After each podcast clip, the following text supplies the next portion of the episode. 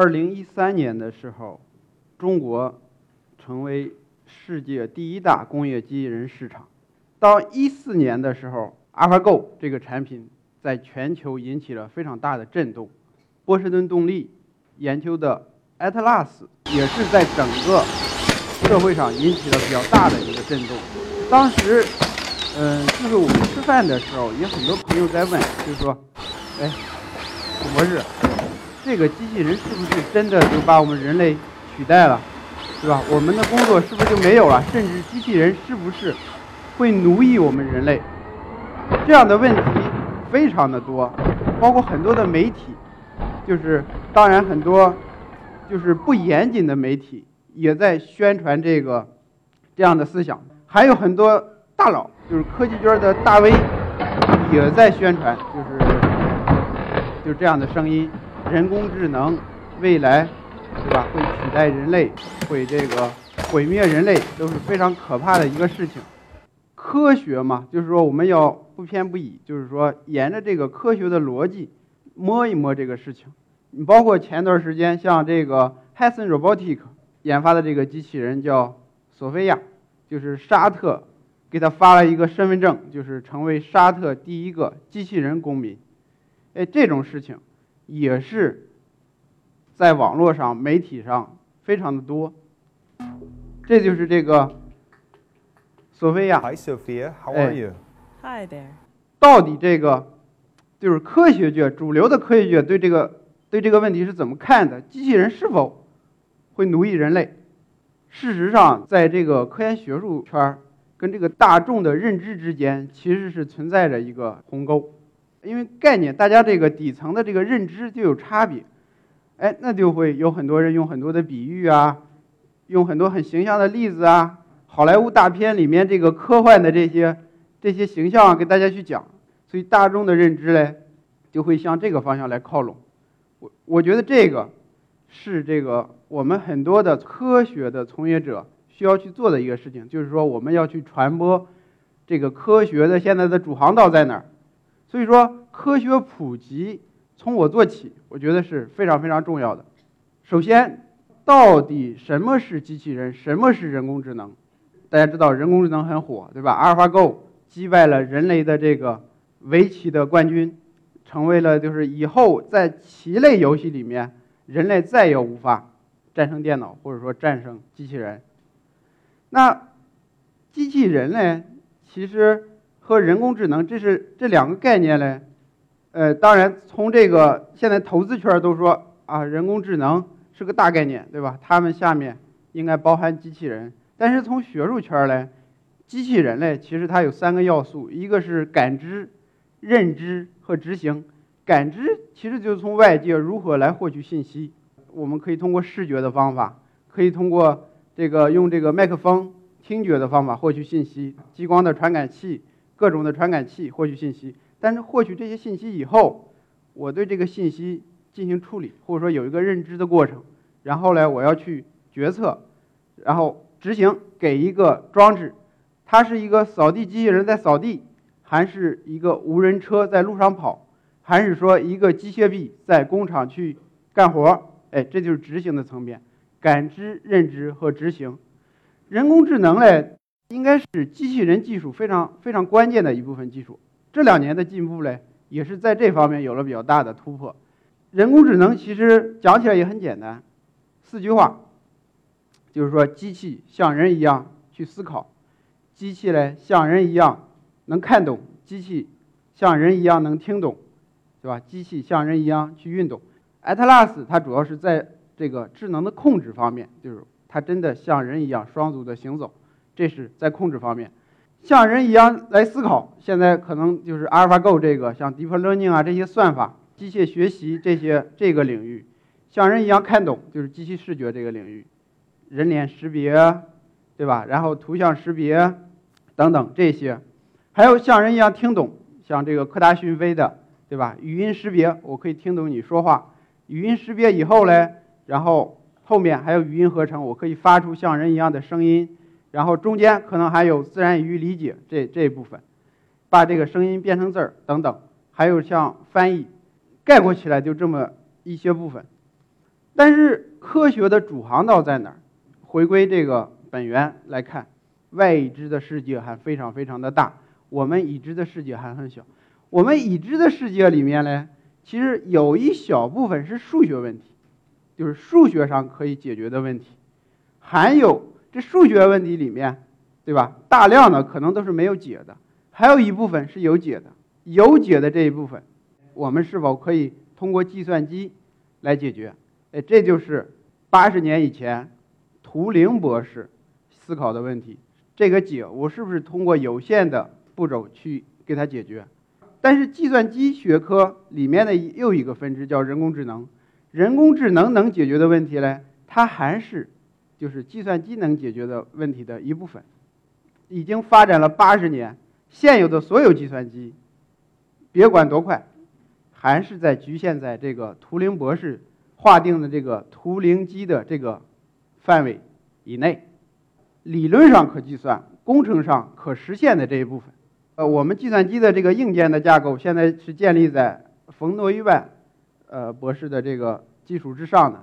整体而言，人工智能能解决的这一部分，还是非常小的一部分问题。我们也不用担心人工智能是不是。会取代人，图灵博士那时候也想，就是意识是怎么产生的，因为他当时在那个普林斯顿，他看的叫量子力学的数学原理，他讲以后，他说这个测不准原理有可能跟人类的意识是相关的，它只是一个推测，所以在这个现有的人工智能现在研究的这个航道上，意识是不可能产生的，这是我们的一个一个认识。我也做了一款就是智能机器人的产品，这个产品呢。叫 U B 智能服务机器人，U B 就是 Your Baby 的意思。它有四个方面的就是创新，一是就是纯中文语音操控下的机器人产品，还有一个就是基于双目视觉的这个定位和导航，还有就是对话表情和肢体语言的一个符合情绪表达，然后还有就是基于用户自定义的智能问答系统，这四个方面的创新，其实这些创新它都是。工程上的创新，从这个，呃，科学方面它是没有没有什么创新的，因为我们的技术是有一个产业逻辑的，就是从科学研究 （scientific） 这个 research，就是科学实验室的这一部分，它来拓展人类的认知，这个是基础科学的这个科学研究。另一块儿呢叫产品研发，哎，这个就属于企业行为，就是说我这项技术，我包含到一个产品里面去。但是你还要考虑，就是这个产品对人类有没有用，或者说它有没有价值。然后呢，下一步就是大批量的这个这个规模的生产。哎，这就是你这个产品要 copy copy。最后是全球化市场。就这四步，这是一个一个产业起来的这几步。比如说，美国的基础科研能力非常强，然后它的这个产品的研发能力也很强。但是在这个大规模批量生产这一块儿，可能我们中国的这个。实力就非常强，因为我们有一个这个比较完善的、开放的一个智能产品，或者说复杂类电子产品的这么一个产业链。其实我们长三角啊、珠三角啊，它这个非常的聚集，所以这也是解释了为什么个人电脑啊、PC 还有这个智能手机啊，基本上全是中国生产的。其实呢，机器人并不是一个非常新的一个概念，机器人呢。在六十多年以前，像工业机器人就已经出现。这么多年，随着这个汽车工业的发展而发展，在国外来说，它主要是在汽车工业的应用，包括汽车的喷涂、焊接、装配、搬运等等这方面。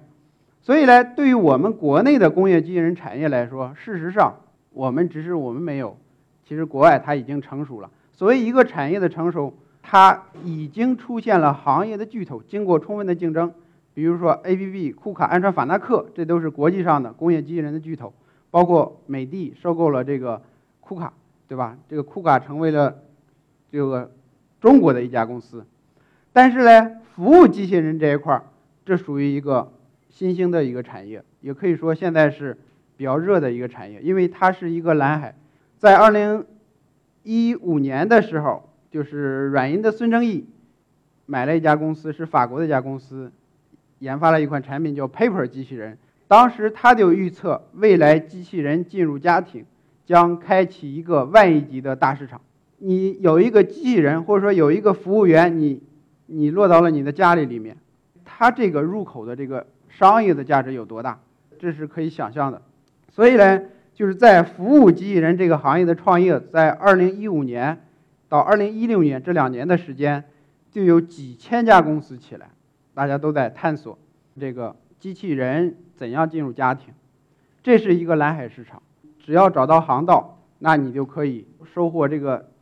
巨大的宝藏的一个事情，中国的像这个科大讯飞、深圳的大疆创新这样的公司，包括像天津的这个纳恩博这样的公司，呃，都已经找到了它的细分的航道。这个产业呢，其实我们其实不用担心机器人会取代人的这个工作，这个历史上也都发生过。当时在这个工业革命的时代。也有一一部分人非常担心，就是机器的出现会把我们的工作都取代掉，啊，那小撮分子叫卢德分子去打砸这个工厂的这些设备。这历史也已经证明，正是因为有了这些，有了工业革命，有了这些机器，对吧？才把我们人类从特别繁重的这个劳动之中解放出来，这个社会的生产力得到大大的提升。机器人这个产业的发展，其实。第一呢，就是技术的发展，尤其是像对吧，摩尔定律的趋势是这个计算机的计算能力大大的得到了提升。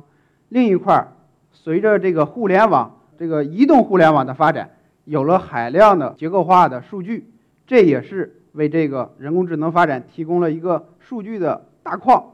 有一些新的算法的出现，让这个人工智能呢有了一个一个比较大的一个发展。另一块儿呢，还是这个。对于我们中国来说，人口的老龄化，而正是这样的情况下，机器人在一个比较合适的一个状态，它进入了一个工厂，填补了这部分生产力方面的短缺。我们从这个 IT 时代，就是互联网时代，进入一个 DT 时代，因为这个大数据的时代，海量数据的出现，下一个时代应该就是机器人时代，就是 RT 时代。在 IT 时代，我们那个标志性的产品是什么？是 PC。进入 DT 时代呢，随着这个智能手机、移动互联网的发展，这都是 DT 时代。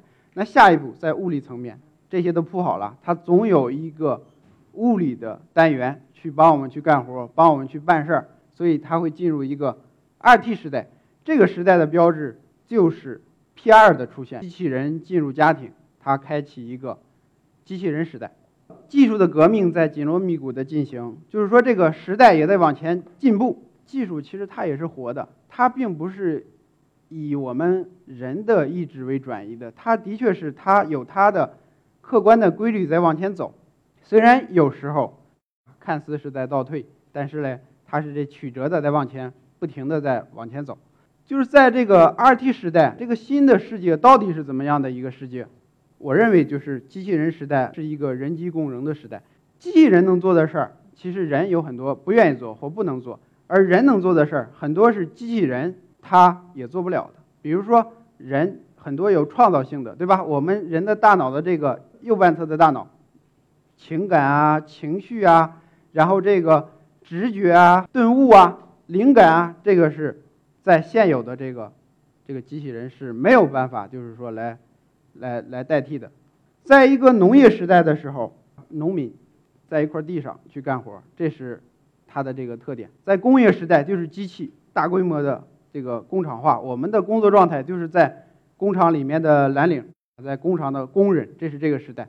在这个 IT 和 DT 时代呢，我们是可以坐在咖啡馆去办公的，我们是可以在这个写字楼里面拿一台电脑就可以去去工作的。进入 RT 时代以后呢，可能繁重的这些工作，可能大部分都要用机器人去做。然后呢，你可以闲出你更多的时间去做一些有创造性的一些工作。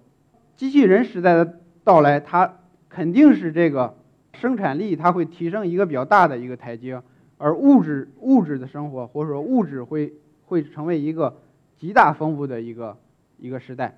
然后人人的这个个性解放，我觉得也会成为一个一个现实。这个时代是什么样的一个时代？是非常美好的一个时代。马克思老人家就讲过，这是可能是一个共产主义的时代。那每个人类他能得到这个，都有个性的解放，也就是说，你的全面发展成为可能。你可以基于你的兴趣和爱好去做一些事情，但是呢，那个时代到来的时候，我们人能做一些什么事儿呢？这个社交互动，就是说，在这个社会里面和人和人之间关系的这个链接，我觉得会成为一个非常非常重要的，啊，一个甚至成为一个职业。然后呢，你有社交能力非常强的人，可能在这个社会中胜出的比例会非常非常的大。还有就是科学研究，你看小孩玩玩具，他玩一会儿，然后他就扔一边了。但是你们有没有发现，他是在很认真的去探索这个玩具的本质的工作原理是什么？所以科学研究也将成为一个非常非常重要的，就是人类的一个大的一个方向。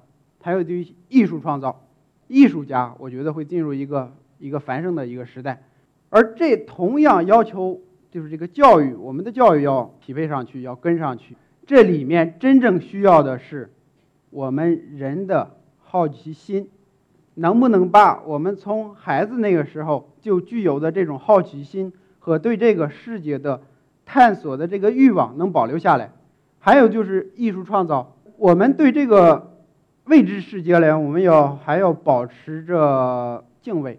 我前面讲的这些都是在现有的这个科学基础之上的变化，但是未知世界是怎么样？就像图灵博士说，哎，意识的产生可能是在量子层面的一个问题，不确定性可能是产生的意识，确定性。可能产生的是数学，现在比较前前沿的这些方向，像量子计算，还有类脑计算这些技术，或者说这些科学有了一个极大的突破的话，那我前面做的这些科学的技术又重新构建起一个大厦，那个时候机器人会不会取代人？我觉得这个又成为了一个，对吧？哲学层面我们需要去思考的问题。其实我们。人类对这个自己大脑的认知还非常非常的浅显，甚至还比不上我们对整个宇宙的了解。我们用我们自己的大脑制造一个能超越我们大脑的东西，这个能出现吗？这个是不是在哲学方面就是一个悖论呢？这是图灵博士，我们这个计算机之父，我们向人类梦想的践行者们致敬。好，谢谢大家。